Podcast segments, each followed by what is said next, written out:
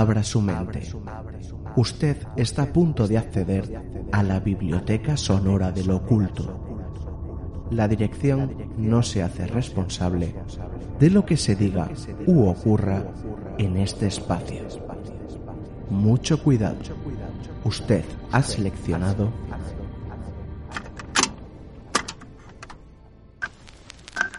Cantabria Oculta con Juan Ramón Cayón, Antonio Gutiérrez Rivas y Alberto Martínez Beivide.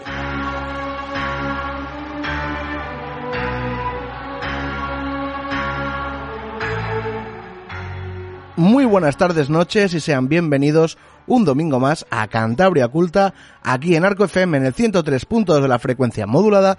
Yo estaremos acompañando desde las 8 hasta las 9 de la noche. Un nuevo programa de Cantabria Oculta y ahí están aquí como siempre Antonio Gutiérrez Rivas. Muy buenas tardes, noches. Hola, Juanra. Y Alberto Martínez Baby de Baby. Muy buenas tardes, noches. Muy buenas, chicos, ¿qué tal? No, bien. Hola, baby. Buenas. Hola. Me hace una gracia el Toño siempre. Hola, baby, por ahí por atrás.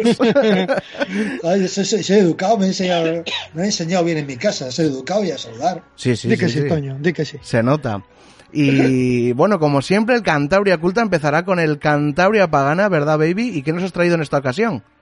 Bueno, pues lo hemos traído esta ocasión mano a mano, Toño y yo, que co- como casi siempre, siempre me está ayudando en casi todo lo que hacemos en Cantabria Pagana. Vamos a repasar un artículo, bueno, no, mejor más que un artículo, una carta al director del diario Alerta, publicada en 1978 por un tal Antonio Puebla Cañizares, hablando de brujería en Labarces. Él veía ahí unos extraños sucesos y le mandó una carta al director. Luego veremos qué es lo que vio. Pues bueno, bastante interesante. Y después, Toño, que vamos a tener una entrevista, ¿no? Sí, tenemos un invitado de lujo que es Mariano Fernández Urresti. Es, mucha gente le conocerá, es sobre todo por su faceta de, de escritor, que es básicamente lo que es. Desde hace muchos años ha escrito veintitantos libros.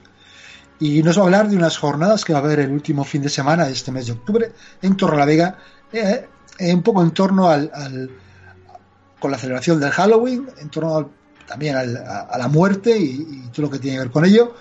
Y que va a haber programas de radio, ver eh, conferencias muy interesantes. Y Nos va a contar ese contenido y además nos va a hablar de su último libro. Pues una cita a la que posiblemente acudamos todos. Eh, antes de, de pasar al Cantabria Pagana, vamos a recordar nuestras vías de contacto. Estamos en Twitter, en arroba Cantabria Culta, en el Facebook. Buscáis nuestra página grupo y ahí estamos. En nuestro email contacto cantabriaculta arroba gmail.com. En Twitter, en Instagram y recordar que este programa y todos están prácticamente disponibles en todas las plataformas de podcast eh, y el que nos está escuchando en iVoox, ya sabéis, un me gusta, un comentario, nos ayuda mucho y nos da mucha visibilidad. Así que nada, sin, sin decir más, vámonos con el Cantabria Pagana.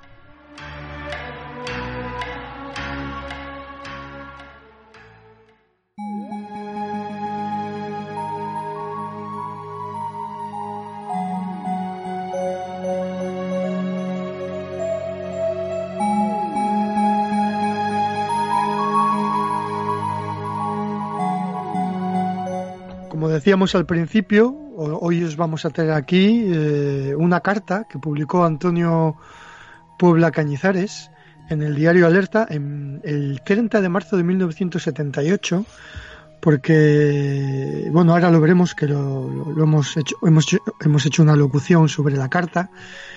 Él encontró una serie de situaciones extrañas en el pueblo de Labarces, que hemos estado este lunes, Toño y yo, allí, recabando información además que luego la desgranaremos a raíz de esta carta. Y yo creo que lo mejor que podemos hacer es escuchar lo que las inquietudes que tenía este hombre llamado Antonio en 1978, qué es lo que vio, qué es lo que le inquietó a él en el pueblo de La Barces. Vamos a escucharlo.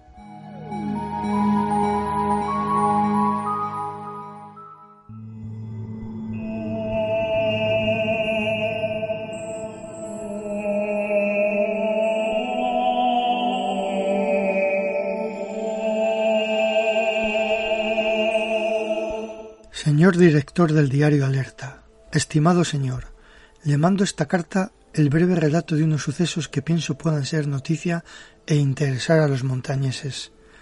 por si estima oportuna su publicación en el buzón del periódico que también dirige. Por ser vendedor de artículos destinados al ama de casa, he tenido en varias ocasiones que estar en el pintoresco pueblo de Labarces. Esta última vez hice noche en el pueblo. Ocurren cosas muy raras. Unas las presencié personalmente, otras me las contaron, y las más están a la vista de todo el mundo sin que hasta la fecha se publicara nada sobre estos extraños sucesos. A saber, se masca en el pueblo un ambiente de brujería que consideran como la cosa más natural. Un chivo macho cabrío escapa de tremendo aquelarre y atravesando ríos, valles y collados vaga por aquellos pueblos, a veces a velocidad muy superior a la de todos los animales. De sorprendente blancura irradia cierta luz, presenciado personalmente. Ofrecida pública recompensa y perseguido en varias ocasiones por cuadrillas de cazadores con abundancia de perros y disparando con rifles y escopetas, sólo se consiguió oír espeluznante carcajada. En algunos de los más céntricos sitios del lugar hay árboles llenos de muérdago, cuidados y mimados por sus propietarios. Sabido es que el muérdago era la planta sagrada de los antiguos druidas, religión que practicaban los celtas, nuestros remotos antecesores. En una tienda del pueblo presencié como un vecino del lugar sacaba de sus ropas papel o tela, incendiándolo entre sus manos, puestas en forma de cuenco, sin que éstas se manchasen ni se quemasen, esparciendo por el local un fuerte olor a azufre. Todo esto visto por los demás con respeto y temor.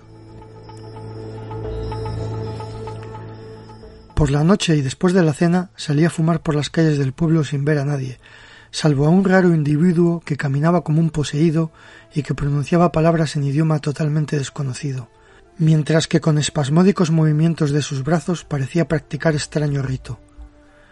Metíme rápidamente en la habitación que me habían destinado y más tarde llegó a mis oídos, aunque lejanos, los desgarradores alaridos de una mujer. Luego, y durante tres horas, un corro de muchos perros aullando como lo hacen cuando su amo es difunto, y en la lejanía el interrumpido rebuzno de un asno. Al día siguiente nadie me dio razón de esto, pero sí de que dos mujeres de la vecindad habían sido robadas por la noche de todas sus prendas de ropa interior que tenían en los tendales. Me dijeron que esto era casi diario, por no guardarlas bien en el interior de los arcones u olvidarse del hechizo, todas las mujeres del pueblo, en estado de merecer, habían sido despojadas en repetidas ocasiones de toda su ropa interior, estando las pobres condenadas a andar en teta y culo libre. También presencié cuadrillas de mozalbetes que armados con escopetas de las llamadas de salón perseguían con saña enfermiza por calles y huertas a toda clase de pajarillos, sin discriminación alguna, e incluso algunas veces a animales domésticos. Era tal el apresurado y febril empeño que en ello ponían que me parecieron en trance. Me dijeron que hace algunos años, no muchos, se había presentado el diablo en forma de descomunal culebra, hecho que fue publicado por aquellas fechas en el Alerta, y que dos de los vecinos, que aún viven, que más de cerca estaban de la culebrona, recibieron de lleno la electricidad que lanzaba por sus ojos, quedando impotentes durante diez años. Agradeciéndole de antemano la publicación de estas líneas, le saluda cordialmente Antonio Puebla Cañizares.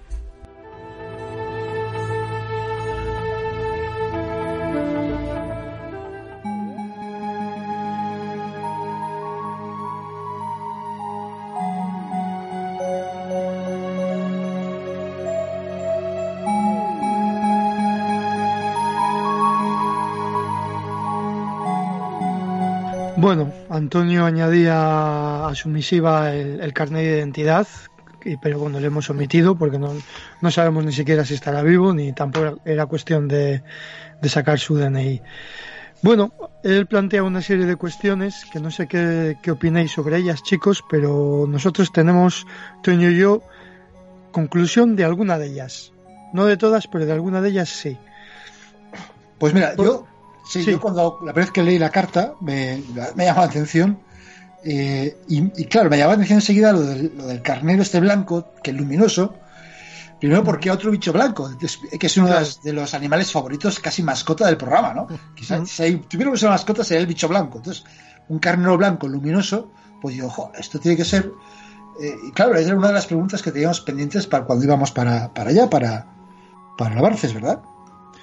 Sí, claro, a la gente que este mismo lunes hemos estado en Lavarces eh, encuestando a tres personas, bueno, a cuatro en realidad, eh, les preguntamos por muchas cosas y una de ellas era esta carta.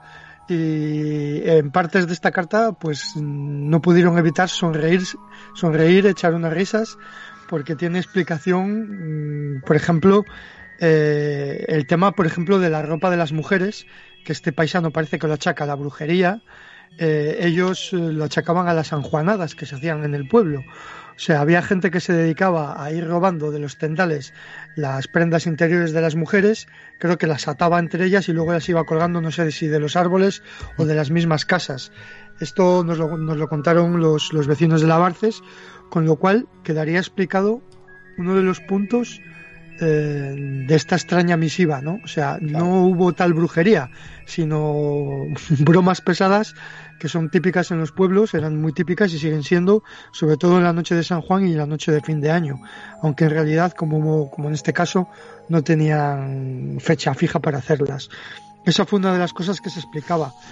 Y además también estuvimos antes con, con nuestro buen amigo Manuel Pardo. Sí, de Serdio. De Serdio. Le mandamos un saludo, un fuerte abrazo. Abrazo desde aquí. Y claro, le comentamos un poco, ya lo hemos comentado, le hemos mandado incluso el, la, la, carta esta y le comentamos, le preguntamos qué opina de todo esto. Y claro, nos dio su opinión bastante, de algunas cosas bastante sensata. Por ejemplo, lo del hombre este que iba solo por la por el pueblo por la noche hablando, dice, a ver, en todos los pueblos estaba el, el, tuco o el loco, sí. eh, que sí. tenía a veces encerrado en casa y le soltaba por la noche. Y digo, bueno, eso pasaba mucho en los pueblos. Digo, pues, pues, no, pues claro, tiene mucha razón. Eso era como... No, perdona, como el programa este de Muchacha de Nui que decía, no, lo, lo, más típico de los pueblos es el tonto y el borracho. Sí, sí el cura y el guardia civil, poco más o menos. Y, y, claro, y luego eso, eso que cuentan de que un tío hacía, hacía quemarse un papel y, y ya, bueno, eso no eso, deja de ser un truquillo que podía claro. saber el paisano perfectamente y, y, ha dicho, venga, un forastero de ciudad, vamos a meterle una vacilada, vamos a hacer aquí una exhibición de... En realidad no creo que sea tan complicado hacer una cosa así. Sí, seguramente que no. Y, Porque y bueno, además en esa zona había mucha gente que trabajaba en las minas. Ajá, ahí, ahí, está. Que seguramente efectivamente tenían conocimiento de explosivos, de materiales incendiarios de algún tipo. Es decir, que ahí está otra explicación. Eh, lo del muérdago, lo del muérdago es, es, que no tiene ninguna ningún misterio, o sea, eh, vale que los celtas eh, lo utilizaban, pero es que lo han utilizado casi todos los pueblos indoeuropeos. El muérdago en Cantabria se utiliza como planta de, de, de, para traer buena suerte y espantar el mal, y sobre todo en la zona de Campo y Valderredible lo, y en otros sitios también, ¿no? Lo, de Cantabria y, y, del norte de España. Lo cuelgan por, por, por, las ventanas, a la entrada de las cuadras, a la entrada de las, las puertas de casa, cuelgan el muérdago al empezar el año y le tienen colgado todo el año hasta el año siguiente que le renuevan. Es un símbolo, pues, como de, pues eso, para espantar los, los malos augurios. Es un, una creencia mágica que tampoco tiene ningún misterio y que este hombre le sorprendió, pero nosotros no le damos mayor importancia tampoco, salvo que sí está entroncado con las creencias mágicas, claro. Y luego también hablaba de, que unos eh, mozos con las escopetas de feria eh, persiguiendo a pájaros y a y animales domésticos que sean gatos o perros. Sí, bueno, que les veía como que estaban en trance. Bueno, eso entraba en trance porque estaban pasando solo pipa. Estamos hablando de hace eh, 40 años casi, uh -huh. en que, bueno, lo de pegar tiros con una escopeta a pájaros y animales, pues era, estaba al orden del día. O sea, la cosa de lo más natural y una de las diversiones favoritas en los muchachos de los pueblos. O sea, que yo he sido también un crío de pueblo y si, porque no tenía escopeta, si no era, seguro que te hubiera tirado algún bicho con, con escopeta, porque sí, porque no había la misma sensibilidad de, de sobre los animales que, que, que, había ahora. ¿No? Sí, exactamente. Y luego, ¿qué más cosas así? Eh, lo de, bueno, eh, también dijo lo de los porros aullando, vale, al alarido de una mujer y unos porros aullando, bueno. Puede ser tantas cosas eso, es decir, mm que una mujer pegue un alarido, pues un susto que se ha dado con algo. Bueno, a ver, tampoco, tampoco queremos aquí echar atrás toda la carta. El hombre, el paisano realmente vivió un ambiente de brujería. Y como vamos a ver en programas eh, venideros, en Cantabria Pagana, y cuando editemos los audios de, de Lavarces, de, de, los vecinos de Lavarces, veremos que realmente sí que creían en brujas y, eh, y, en anjanas, que nos contaron cosas de anjanas también, muy vinculadas a las brujas, por cierto, hay que decirlo. Eh, y eso ya lo veremos más adelante. Quiero decir que no estamos echando atrás la carta de este paisano al 100%. Realmente eh, en esos años puede que sí le contasen o puede que sí viviese un ambiente de brujería. ¿Por qué? Pues porque como en todos los pueblos, no solamente en Lavarces, en prácticamente todos los pueblos de Cantabria, siempre había una bruja. Ahí está el dicho de no hay campana sin ella. Donde hay una iglesia hay una bruja, eh, o, o, más de una. Y, y ya, ya, lo iremos contando y iremos poniendo esos testimonios eh, realmente sorprendentes y curiosos del tema de las brujas. Eso por, por un lado. Pero vamos, vamos. Sí, no, espera, perdón, perdón sí. me, encanta, me, encanta, me encanta también lo que que la versión del diablo en forma de culebra. Claro, lo además, de la bicha, la sí, bicha de la bicha barca. Sí, pero es que además, como dice, cómo cuenta el, el paisano este que escribe la carta, que habló con dos testigos directos que fueron víctimas de la electricidad, que es extraño eh, animal diabólico, expulsada por los ojos, de manera que se quedaron impotentes durante 10 años. Bueno, claro, cuando, cosa... cuando, él habló con ellos estaban vivos, ahora ya están muertos los dos señores. Y también más adelante, en Cantabria Pagana, vamos a esclarecer todo lo que hay detrás de la bicha de Lavarces, porque no es oro todo lo que reluce, amigos. Se ha contado en distintas publicaciones, en el mismo periódico Alerta, hablando de la bicha de Lavarces, pero nosotros vamos a traer la verdadera historia de la bicha de Lavarces, lo que ocurrió en realidad, que no lo vamos a desvelar ahora, porque tenemos que investigar todavía previamente unas cosas, eh, y a la gente le va a sorprender, o sea, le va a sorprender el tema de la bicha de Lavarces. Yo no sé si queda algo más por comentar, pero yo creo que podemos acabar con, con el tema del, del chivo, este chivo, este chivo blanco que él mismo le vio, que parece que irradiaba como una especie de luz, cuando se lo comentamos a los paisanos y paisanas de, de Lavarces, pues no pudieron evitar echar una carcajada, ¿no? Porque realmente sí que hubo un episodio con un chivo, sí que ocurrió, y es y probablemente lo que le contaron a este, o, o, o, le deformaron la historia, o este paisano se hizo una paja mental según lo que le contaron, es que no, nunca lo vamos a llegar a saber, pero sí que pasó algo con un chivo, blanco, con chivo blanco además. Sí, sí, un chivo sí, blanco y, y, o sea, ese episodio es real, es real, pero no, pero no es nada diabólico. Y una de, una de nuestras informantes eh, nos recitó una trova que hizo un paisano del pueblo, esta señora con memoria prodigiosa, a la que, que mandamos un fuerte abrazo. Exactamente. Eh, la vamos a escuchar ahora recitando esa trova que se hizo con motivo de, de un suceso que ocurrió allí con un chivo y con un, con un chón, con un cerdo. Así que sin más vamos a escucharla. Fue, fue un, un, señor de aquí y te, un, un, yerno, tenía un yerno que era del Amazon y le, y le dijo, voy, te voy a comprar un chivo, te voy a traer un chivo de allí del Amazon para matarle con el cerdo y, y para que hagas chorizos y, y, tal. un poco. Y, y el, que le, el que se le iba a matar el chón no quería matar el, el chivo. Dice, no, yo te mato el chón, pero el, el chivo no. Pues no, que me tienes que Sí. Bueno, total, que fueron a buscar el chivo para traerle. Y, y, uno de aquí, que era muy así, de poesías y de estas cosas, el, el, que no quería matarle decía, ojalá que se escapara. Bueno, total que le trajeron. Y decir, y le dijo eso, una, una poesía o una eso. Poesía, sí. Y decía, a veces por estos pagos ocurren cosas chistosas. Y a Murullo le ha tocado una de ellas, muy graciosa. Se trata del matacillo que suele hacer anual para el que compró un chivillo que sirviera de cutrar. El tal chivillo era un chivo grande, gordo, mocho y feo que una cabra había parido en la venta del Fresneo, que es del Amazon.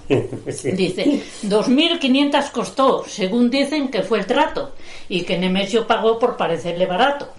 Dice, le, mm, el chivo, bien amarrado, sin proferir un murmullo, nuevamente es desatado a la puerta de Murullo de aquí. De, sí, morir dice, le van al, al, al sí, dueño. le palpa los entendidos, calculando lo que pesa, para quedar convencidos de que no es cara la pieza. Y el gran murullo que estaba un poquito más atrás, dijo al chivo con orgullo, ¿qué chorizos me darás? Le llevaron a la cuadra, le pusieron junto al chón, este toma la palabra y entablan conversación.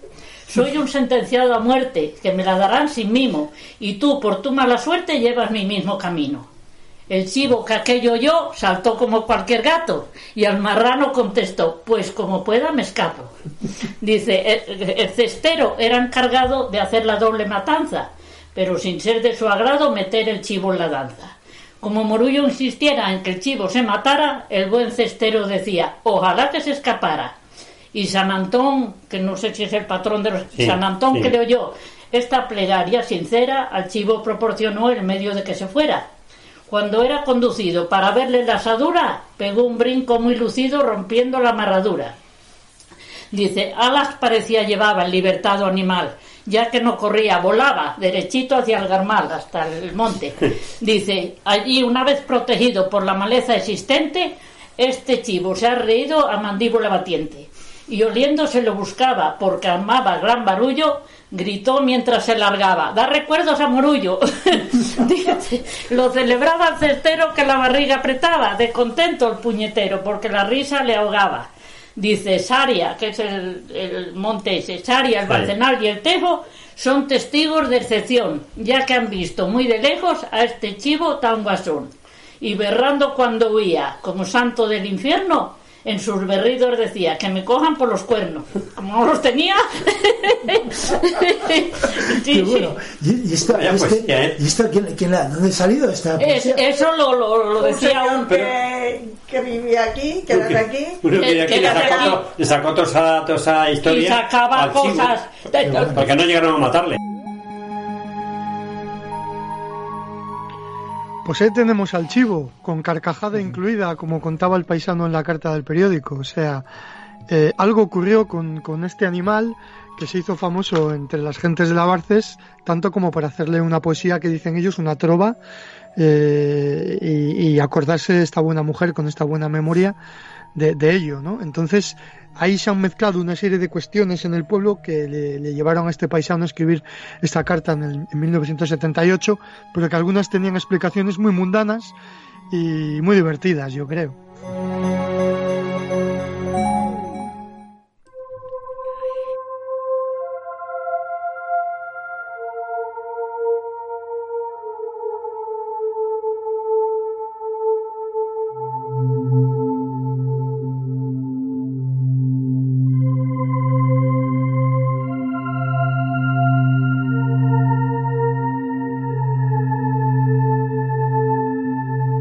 Estamos ya con nuestro invitado de hoy, que como decíamos es un, es un placer y un auténtico casi un honor tener a, Mariano Fernández Urresti con nosotros, y porque además eh, yo no sé por qué no ha venido antes, digamos, esta es nuestra séptima temporada, y si no ha venido es por culpa nuestra, eso hay que decirlo así. Y bueno, eh, ya hemos dicho antes su, currículum, que es muy amplio, y hoy está aquí pues para varias cosas, entre ellas eh, como habíamos dicho, para hablarnos de unas jornadas muy interesantes, muy completas, que se van a desarrollar el último fin de semana de este mes, si no me equivoco, en Torrelavega, ¿no? Eso es. Pues sí, eh, la idea, debo decir que no fue mía, sino de Patricia Portilla, la concejala de festejos, que ya llevaba unos años intentando seducirme para hacer un Halloween orientado no solo a los niños, también hay programación infantil, sino también para personas más eh, menos niñas, como nosotros, por ejemplo. Sí. Y, ya el año pasado, en plena pandemia, eh, hicimos un pequeño ensayo con Patricia Prida, que habló del mito de Drácula en el cine, y yo mismo que hablé sobre, sobre Jack el Destripador. Y bueno, pues eh, a pesar de las restricciones severas que había entonces, la gente respondió bien. Y entonces Patricia se vino arriba y, y entonces me, encomendó la, labor de intentar hacer unas eh, jornadas más audaces, más, más ambiciosas. Y bueno, pues eh, a pesar de las dificultades, porque os diré que el Halloween eh, se ha convertido también en un reclamo cultural en muchos lugares de España. Por ejemplo, un amigo mío muy conocido, Javier Sierra, mm. he tenido que competir con él para arrebatarle a alguno de los ponentes porque él hace Ocultura, un ciclo ah, cultural Zaragoza está, y coincide con el Halloween. Hay otros amigos que organizan otro sarao de este estilo en Sevilla.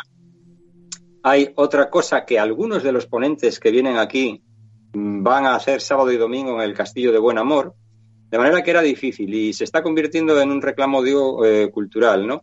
Y finalmente, bueno, pues eh, hemos, gracias a que muchos de ellos son, bueno, todos, no vamos a engañarnos, todos son amigos míos desde hace casi 30 años, pues hemos conseguido que todos vinieran a Torrelavega estos días, 28, 29, 30 y... Sí, sí, a ver, 28, 29, 30 y 31, sí, eso es, de, de octubre, obviamente, sí. Ser una programación muy variada, eh, muy, muy intensa también, con mucho contenido, y yo creo que, que podrías poco desgranar, si, si, si quieres, en qué consiste.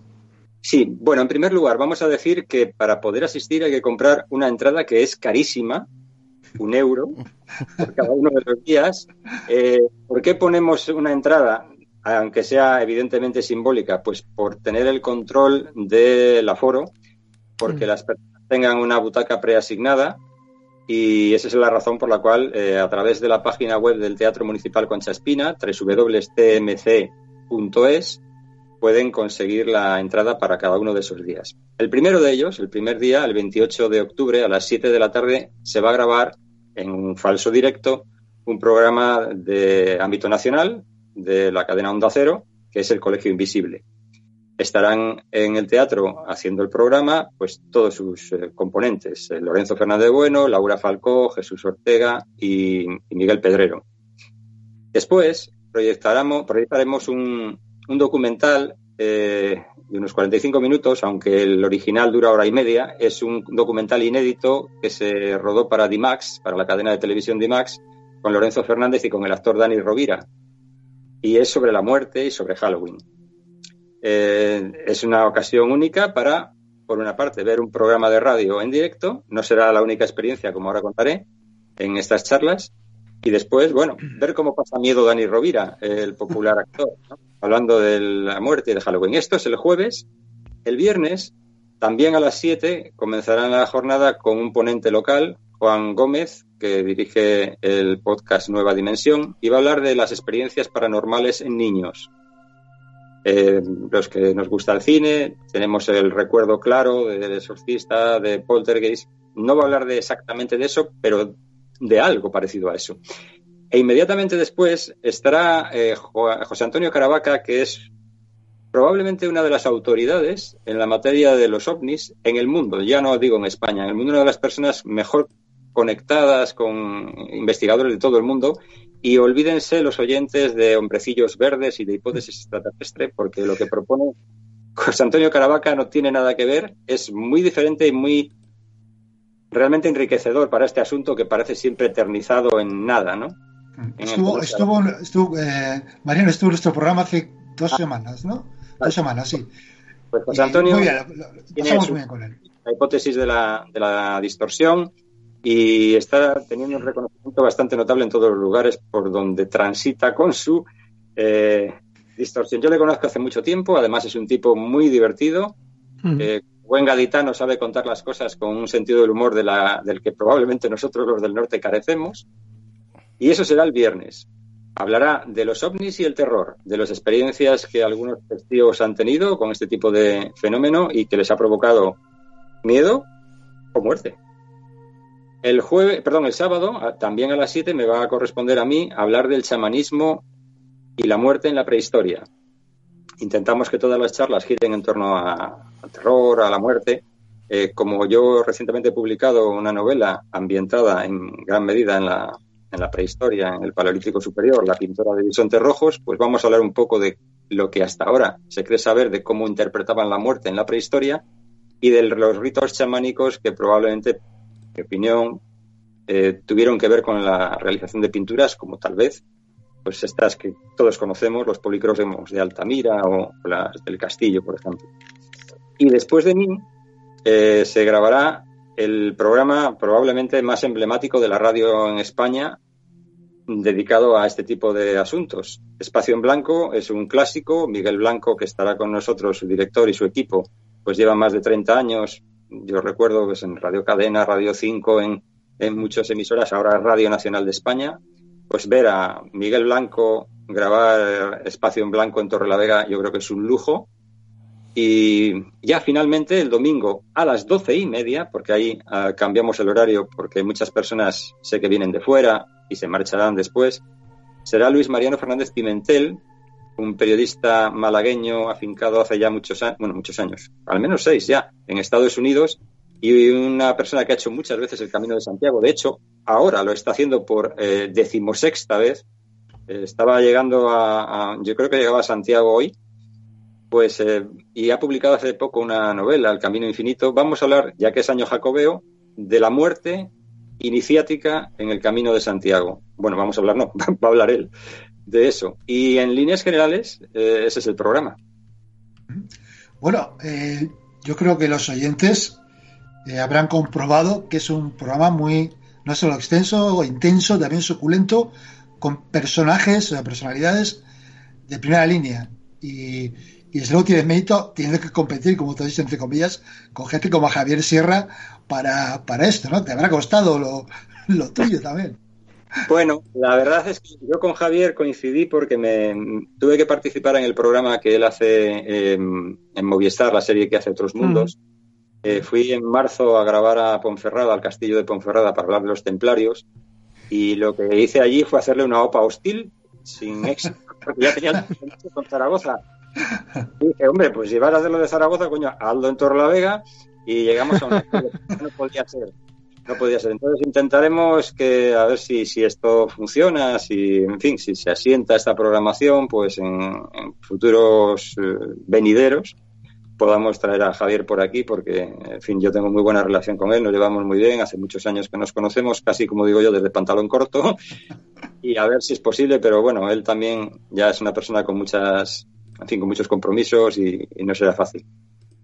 Pues eh, has dicho antes que tu, tu charla va, va, a versar sobre el chamanismo en, en, relación también a las cuevas y claro, tiene mucho que ver, como tú has dicho, con la última obra que has hecho de las, creo que son 28 libros ya, ¿llevas? ¿Cuántos llevas ya? 28.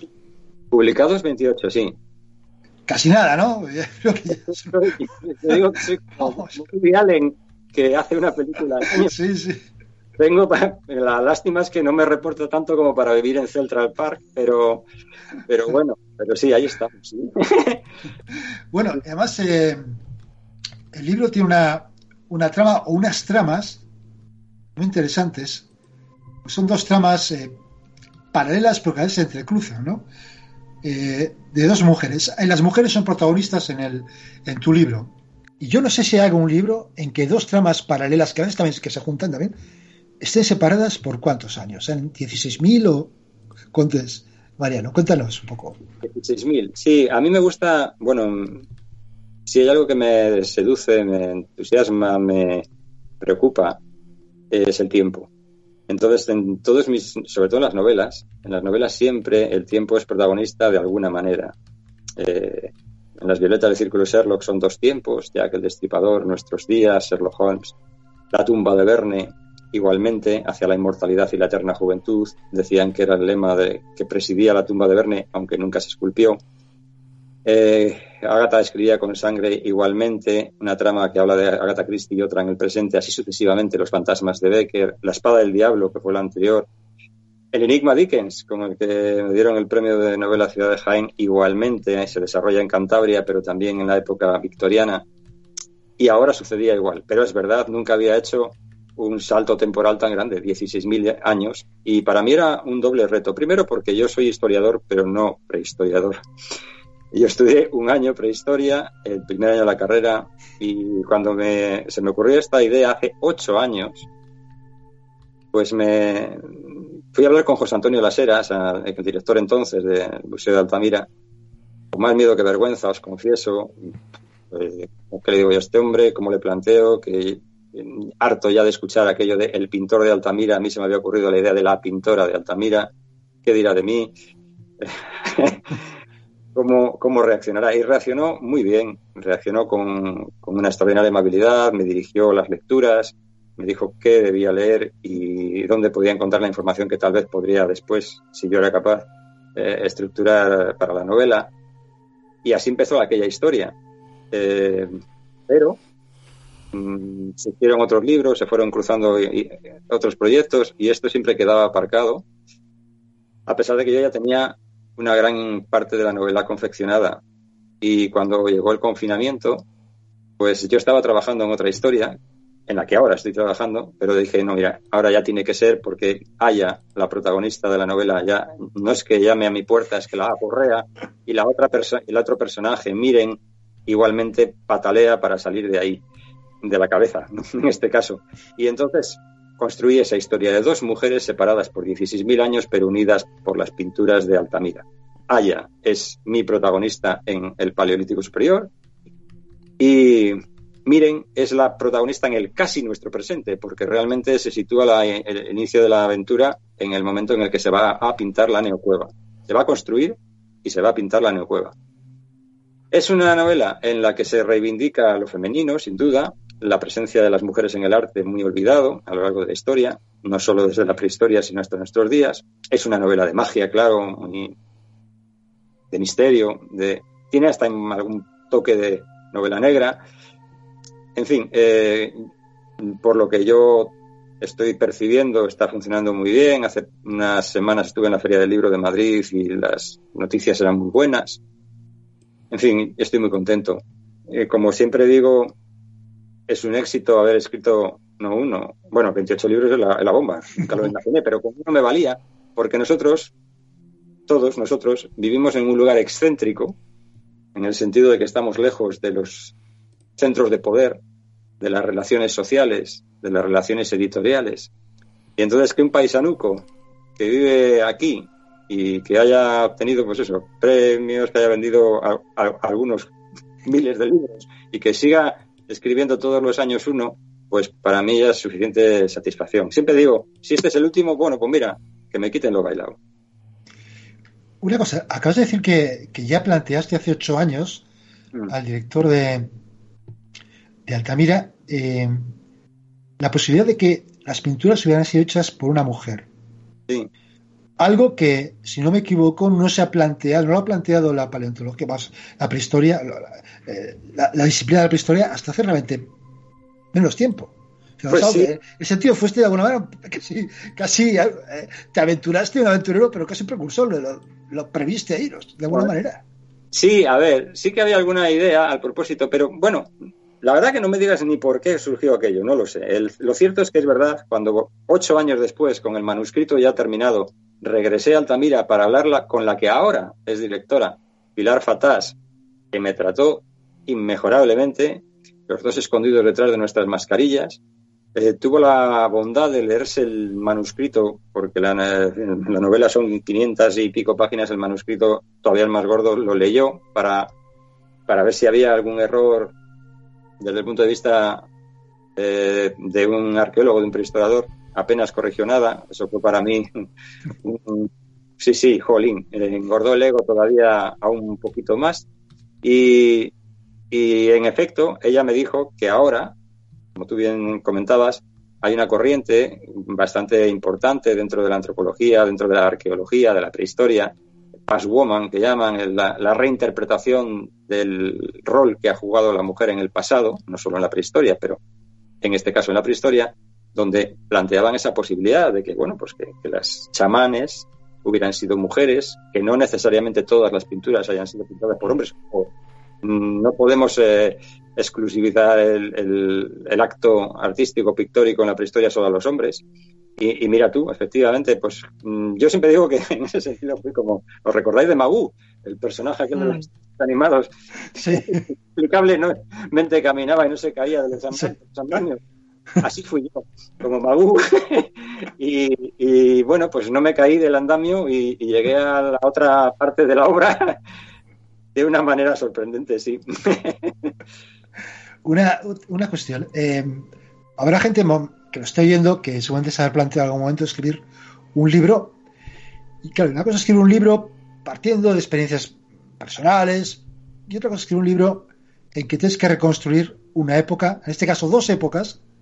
Y dos o dos momentos, uno de ellos complicado por la distancia que hay temporal y otro complicado porque la recreación de la, de la neocueva fue todo un proceso que también tuvo su complicación y tú no estabas ahí presente. Es decir, tuviste que reconstruir dos sucesos distintos y dos épocas distintas. Sí, Imagino fue- que fue más complicado la más antigua, ¿no? ¿O no? Sí, ¿O me equivoco? sí, sí, porque tienes que, para empezar, inventé toda una comunidad de paisanos y paisanas, es decir, eh, una comunidad de veintitantas personas que aproximadamente podrían haber vivido en Altamira en aquel momento. Yo me inventé sus, sus eh, virtudes y sus defectos, sus rencillas, sus, Los roles, eh, ¿no? Los roles que jugaban en- dentro de la comunidad, Eso- ¿no? sobre todo sus rencillas personales, porque in- in- intuía yo que en el pasado no pudo ser muy distinto de nuestros días. Un pequeño pueblo con sus, con sus dimes y diretes, con sus tiranteces, con sus eh, amores y odios entre cada uno de los paisanos y paisanas que allí vivían. Eso por un lado. Luego, bueno, pues tenía que hacer creíble eso. Cuando presentamos la novela, porque fue Pilar Fatás, la directora, la que me propuso en su momento presentarla en Altamira, fue una de las tardes más bonitas de mi vida, os lo confieso, porque bueno, eh, presentar la novela al lado de, la neocueva y a 100 metros de la cueva, pues eh, y hacerlo con aquella mujer de maestra de ceremonias, pues era un honor para mí. Y ella decía que los arqueólogos, los historiadores, actuaban como los detectives, pues con trocitos de cosas que iban encontrando, trataban de construir un puzzle que semejara la realidad de aquella época. Pero que al leer mi novela, y ahí es donde a mí casi me dan ganas de llorar, al leer mi novela por vez primera pudo ver a todos los personajes que ella intentaba buscar en los restos arqueológicos, los pudo ver interactuar, los pudo ver caminando por aquel entorno donde nos encontrábamos. Eso fue tan bonito que no se me olvidará nunca y ahora lo recuerdo y me sigue emocionando. Era muy, muy emotivo. Mi Aya, mi Dagda, todos mis personajes parecían cobrar vida en boca de Pilar Fatás. ¿Cuántos, por curiosidad, cuántos libros tuviste que, que leer o consultar Mm. para documentarte este, esta novela? ¿Cuántos? No te sé decir, unos cuantos, sobre, pero más que los libros, eh, bueno, eso es un ejercicio que más o menos es mecánico, hasta cierto punto, leer, extraer notas. Ahora estoy haciendo lo mismo para, tal vez en el futuro, dentro de un par de años, a ver si hay otra novela, porque el año que viene habrá un ensayo, voy alternando. Eso cuesta, ahí estoy, dale que te pego, relleno cuadernos y cuadernos y cuadernos. Bueno, eso cuesta. Y cada vez me cuesta más porque cada vez soy menos joven. Pero lo que más, lo que más me llevó fue pasarme horas muertas yo solo, eh, sentado allí en, en Altamira o en las inmediaciones. Me pasé muchísimas horas eh, y días. Claro, tengo la suerte de que vivo en, en Santillana del Mar, en el municipio de Santillana. Entonces lo tenía cerca. Eso también es una ventaja y también era un... ah, Me daba mucho respeto porque eh, si lo hacía mal, digo, ¿qué van a decir de mí? Que claro, si bueno, si era algo que se recreo Lascaux, por ejemplo, o en Francia, de, bueno, como no me conocen, pero aquí sí. Y, y, bueno, pues intentaba hacer lo mejor posible que yo supiera y que aquello pareciera digno. Y ahí me pasé muchas horas, ya te digo, más, más que leyendo, que también, obviamente, muchos ratos. Siempre que podía, me escapaba y me daba vueltas por el museo, por, por el entorno, por otros lugares próximos a Altamira, donde después situaba yo escenas, en, cerca de Puerto Calderón, de, Ubiarco, eh, las cuevas, las otras cuevas que aparecen, todo el país de Altamira, es decir, Cualventi es eh, la cueva de, monte, el Linar es la cueva de la roca, eh, la cueva de las aguas en Novales es la cueva del agua, es decir, lo que, eh, la cueva del murciélago, que es eh, la del Gurugú en Cartes. Yo ahí me pasaba ratos como viendo, viendo fantasmas y se me iba el santo al cielo ahí. y al final tú eso lo recogías, digamos, mentalmente y lo volcabas en, en el papel, ¿no? A la hora de escribirlo. Sí, yo tenía una idea más o menos clara de lo que quería. Mm, esto de jugar con dos tiempos, ya te digo, lo, lo, hago con frecuencia en otras novelas.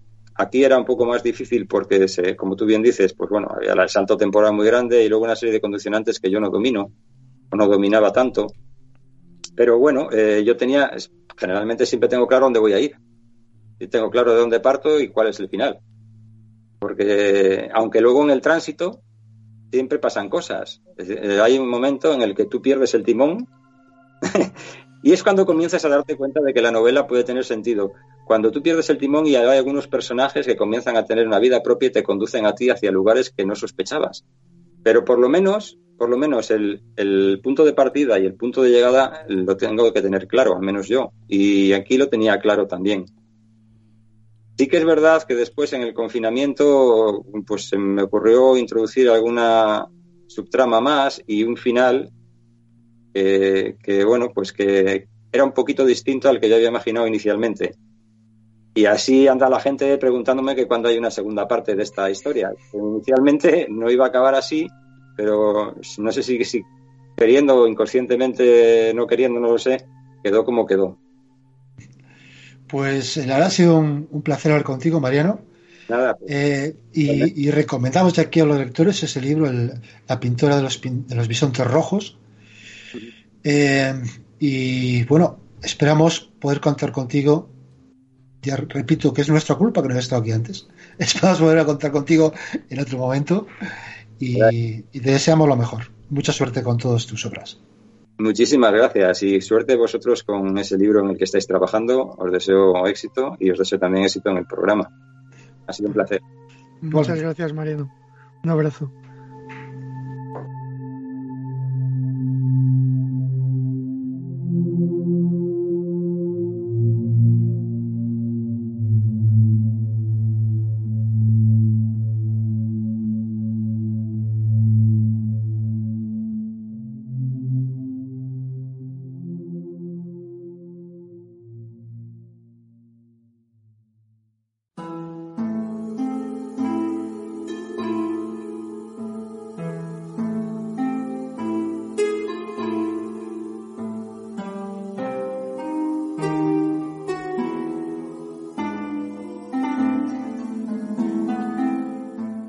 Y bueno, nos acercamos ya al final del programa y como siempre hacemos vamos a leer los comentarios que nos dejáis en la plataforma de iVoox. Recordar que un comentario, un me gusta, nos da mucha visibilidad y que aparte, oye, que nos encanta leeros.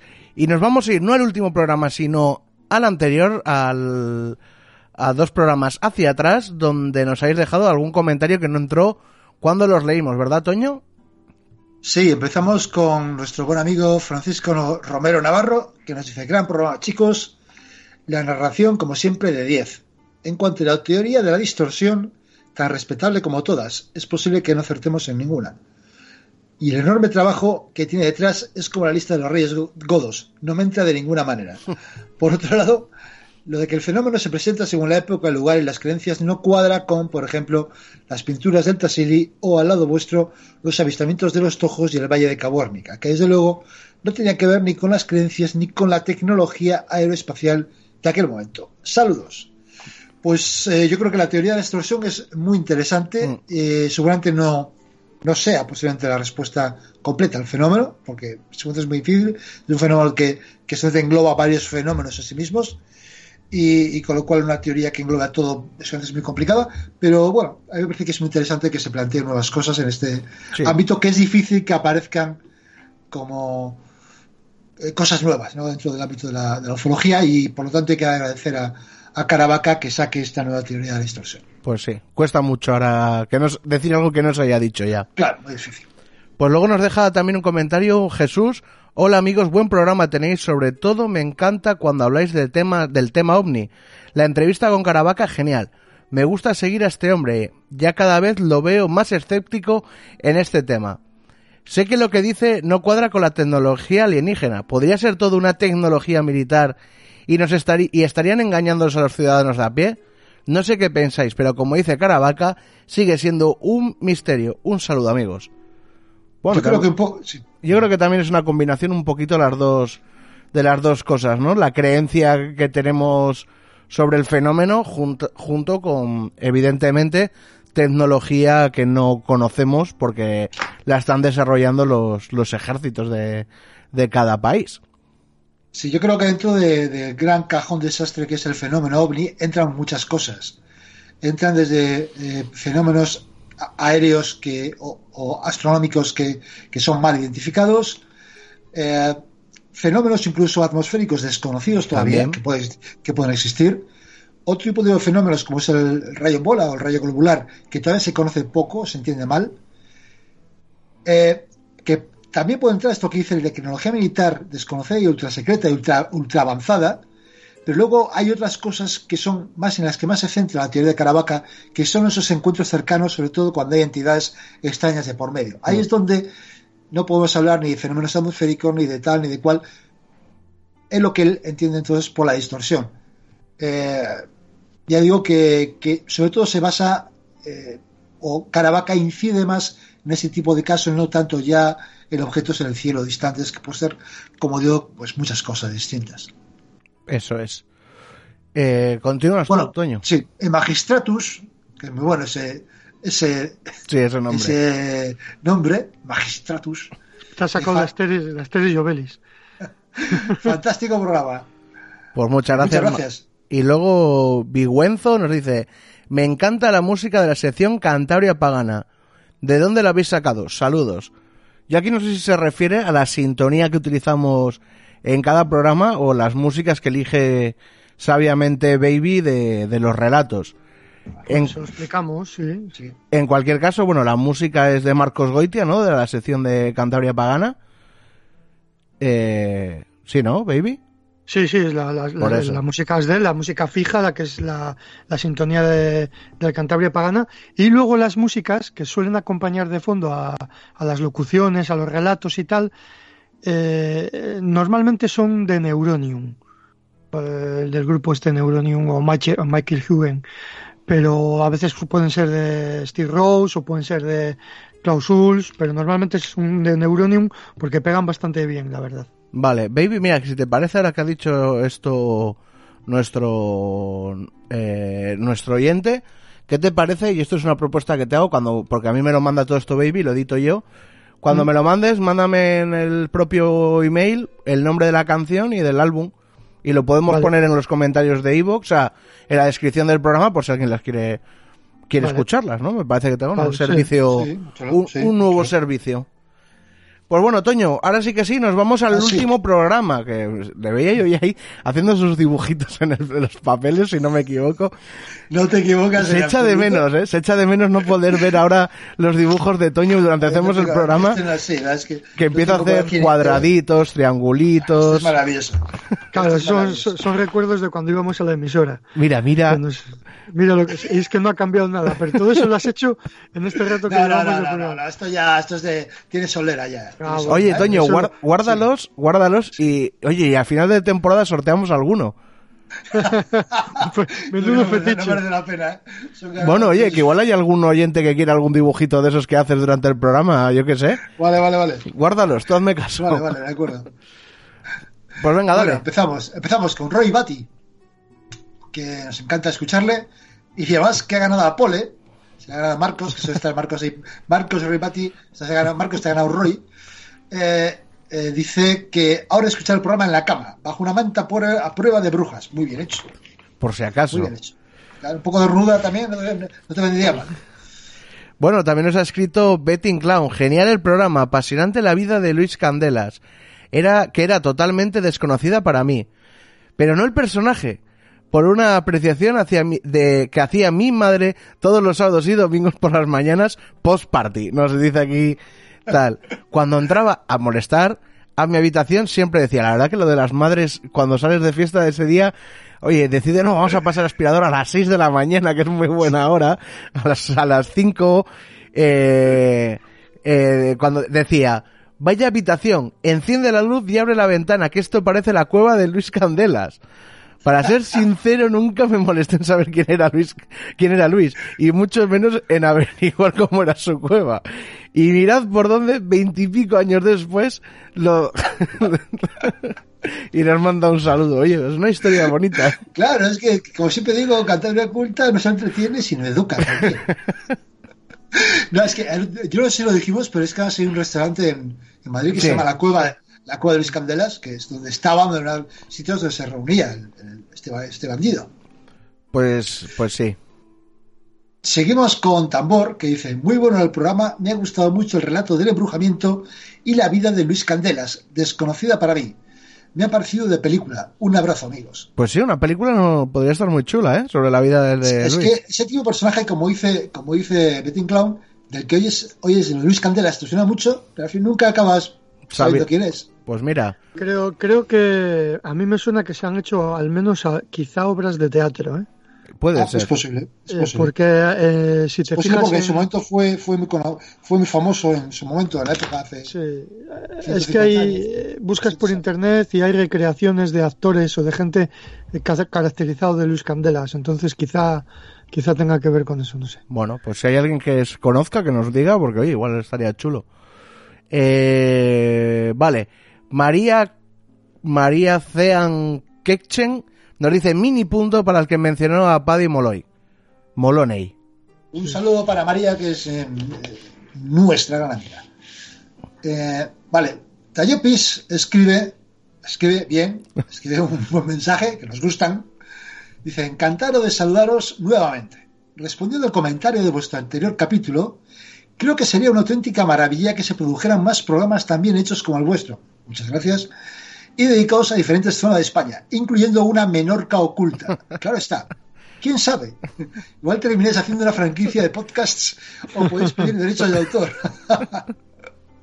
Bromas aparte, ojalá que vuestro genial espacio siga creciendo porque desde luego lo curráis una barbaridad y os lo merecéis. La verdad que el caso del embrujamiento de en Valderredible me ha llamado mucho la atención y me parece de lo más interesante. Grandioso testimonio el que habéis recogido, resultándome especialmente curioso el hecho de que recurrieran a un espiritista después de que los esfuerzos del cura no fueran suficientes, pero sobre todo que sea una historia más cercana al tiempo de lo que podríamos pensar. Por no perder costumbre, quisiera comentar un caso de que se cuentan muchas historias en mi pueblo.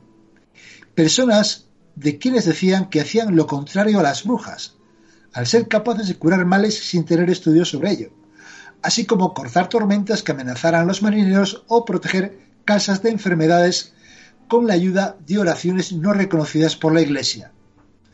No sé si tenéis un programa dedicado a cosas parecidas, pero aún no he podido escucharlos todos.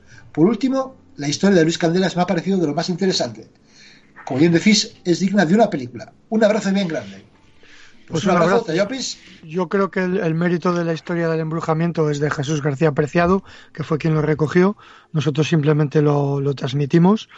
Y sí que hemos tenido algún programa dedicado al tema de cómo, cómo espantar a las tormentas, cómo ahuyentar a las tormentas y cómo ahuyentar malos presagios también de la gente de la mar. Yo creo que hemos comentado algún caso. Lo que pasa es que no sé ahora exactamente en qué temporada está. Pero bueno, si tú te dedicas a oír los programas, acabarás dando con ellos seguro. Sí, ya la verdad que cuesta encontrarlos, ¿eh?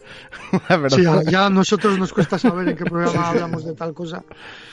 Y bueno, tampoco bien nos quitemos méritos que, que no todo el mundo difunde lo que lo que hizo Jesús García Preciado. Que, que Sí. también tiene mérito difundirlo, que es que claro, si no se queda ahí olvidado Claro, claro, claro. en una- un cajón y no. No, además es que la obra de Perciado ahora mismo está descatalogada y Claro, sí, de difícil acceso. claro. Bueno, Pues bueno, vamos a continuar con María del Pilar Fernández de L. ¿Por qué no habéis hablado nunca de las apariciones de la Virgen de Engarabandal? Si son en un pueblo cántabro y muchísimas gentes del mundo lo conoce el acontecimiento y contáis a menudo cuentos e historias antiguas de Cantabria. Mira, María, creo que te has contestado tú misma por qué no lo hacemos. Exactamente. Muchísima gente del mundo conoce el acontecimiento. Es que realmente no vamos a aportar nada nuevo al caso, entonces es tontería hablar de él. Ya, es- ya hay millones de libros, hay millones de podcasts que han hablado de ello.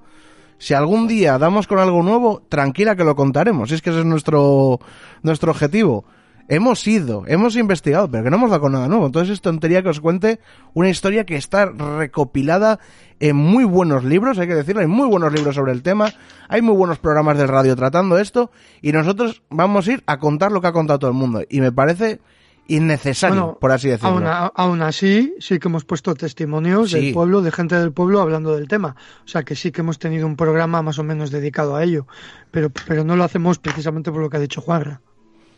Por eso, ¿no? Y Sí. incluso hay otro hablando de tradiciones y leyendas del pueblo. Aparte de esta, de mm, gente hablándonos de cosas que hacían en el pueblo y tal. O sea que.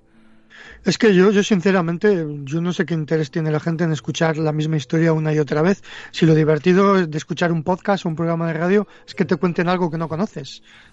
Claro. Sí, esa es la clave, esa es la clave. La clave es que nosotros hace ya tiempo que procuramos contar cosas que, que, ya se ha contado, porque ¿para qué? Lo que ha dicho Juanra precisamente, ¿para qué vamos a contar lo mismo que ha contado todo el mundo sobre Garabandal, que es que no hemos sacado nada más? Si saca...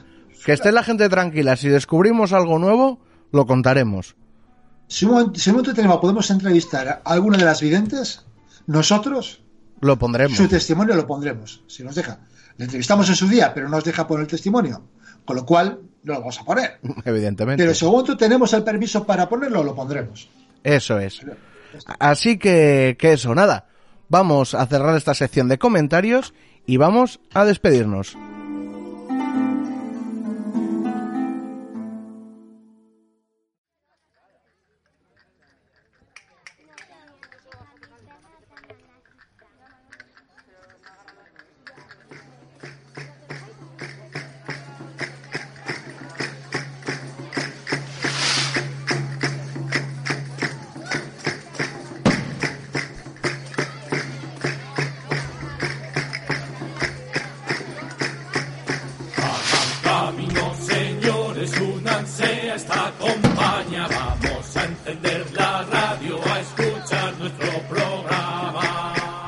Bueno, hasta aquí el Cantabria Culta de hoy.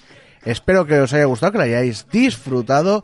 Recordar que dentro de una semana volveremos a estar aquí en Arco FM y en Evox. Un me gusta, un comentario nos ayuda mucho, nos da mucha visibilidad y esperemos, porque no he visto las jornadas de liga, que sea también de 8 a 9 nuestro horario habitual. Así todo, la gente que, quiera eh, escuchar a las 8, como sabéis, el Evox siempre estará disponible, pase lo que pase, a las 8. Bueno, salvo que se acabe el mundo y esas cosas, pero bueno, eso ya contra, contra eso no podemos luchar. Pero ya sabéis que el Evox suele estar puntualmente a las 8 todos los domingos del año, salvo Navidades y verano, que, que como sabéis, a veces nos tomamos un descanso. Así que nada, no sé si queréis añadir algo más o decimos nuestro lema y nos despedimos. Pues nada, dicen que el saber no ocupa lugar. Sapere aude. Atrévete a saber.